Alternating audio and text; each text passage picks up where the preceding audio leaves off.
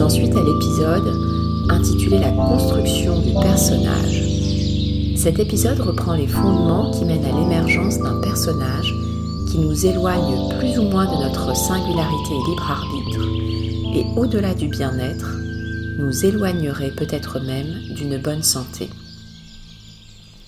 Une croyance marquée dans nos sociétés est la confusion entre ce que l'on fait et ce que l'on est, donnant lieu à un véritable quiproquo.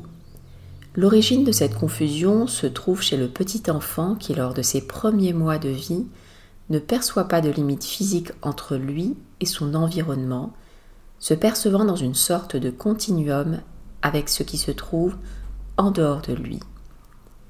Atteignant un certain degré de maturation neurologique, l'enfant se percevra comme une entité à part entière, différenciée de ce qui l'entoure. Un certain temps, il continuera néanmoins à avoir une vision égocentrée, de sorte qu'il se jugera responsable de ce qui arrive autour de lui, qu'il s'agisse d'événements souhaitables ou à l'inverse indésirables. Ainsi, un petit enfant témoin d'événements joyeux nourrira une bonne estime de lui et laissera cours à sa spontanéité.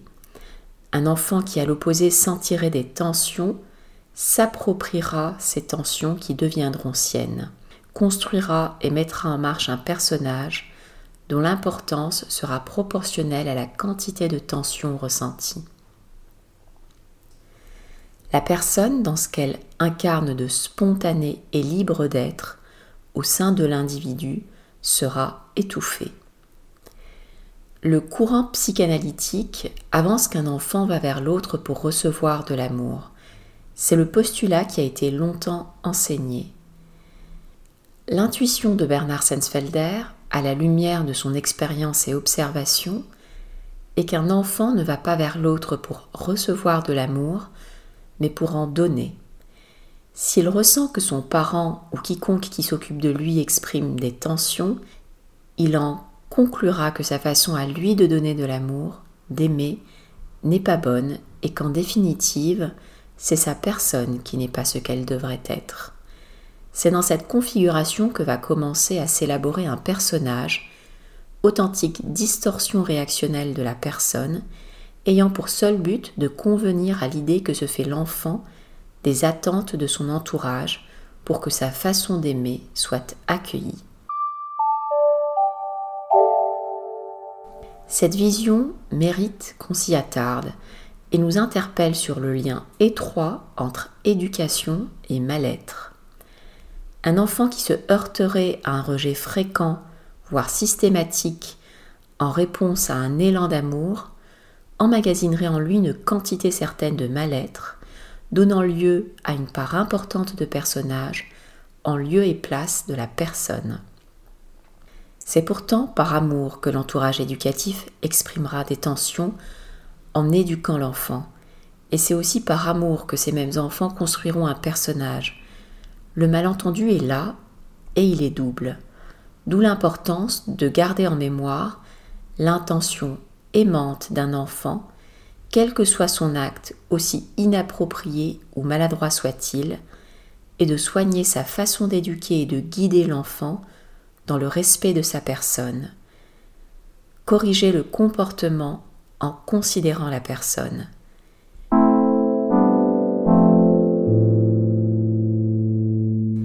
L'adulte, dans ses réactions et repères éducatifs, détient une responsabilité réelle dans la construction de l'image de soi que se fera l'enfant. Cette image déterminera immanquablement sa part de spontanéité et de personnage, sa part de bien-être et de mal-être. Souvenons-nous que l'enfant se nourrit avant toute autre chose des signaux émotionnels qu'exprime son éducateur. Le personnage est une stratégie de défense de soi contre soi, à l'image d'auto-anticorps au décours d'une maladie auto-immune, qui fatalement, malgré une bonne intention de départ, se retournera contre soi. L'aberration de ce processus finira par s'ébranler à l'occasion d'un événement mal vécu, mettant à nu la personne dans ce qu'elle perçoit de non désirable en elle. Deux options thérapeutiques sont alors possibles. Remettre sur pied le personnage, c'est couramment ce qui est fait à travers les différents procédés d'hypnose usuels, dont l'hypnose ericksonienne, ou à l'inverse, laisser s'effondrer le personnage et redonner sa pleine confiance à la personne. L'énothérapie s'inscrit dans cette deuxième démarche.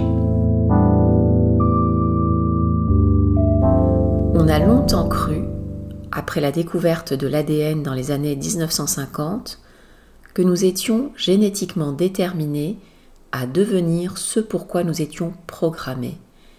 On sait aujourd'hui qu'une prédisposition génétique à une maladie n'est pas suffisante pour exprimer la maladie. C'est là tout le domaine et l'importance de l'épigénétique. L'influence du vécu sur l'activation ou l'inhibition de certains gènes est aujourd'hui largement reconnue. Les ouvrages scientifiques sur le sujet abondent.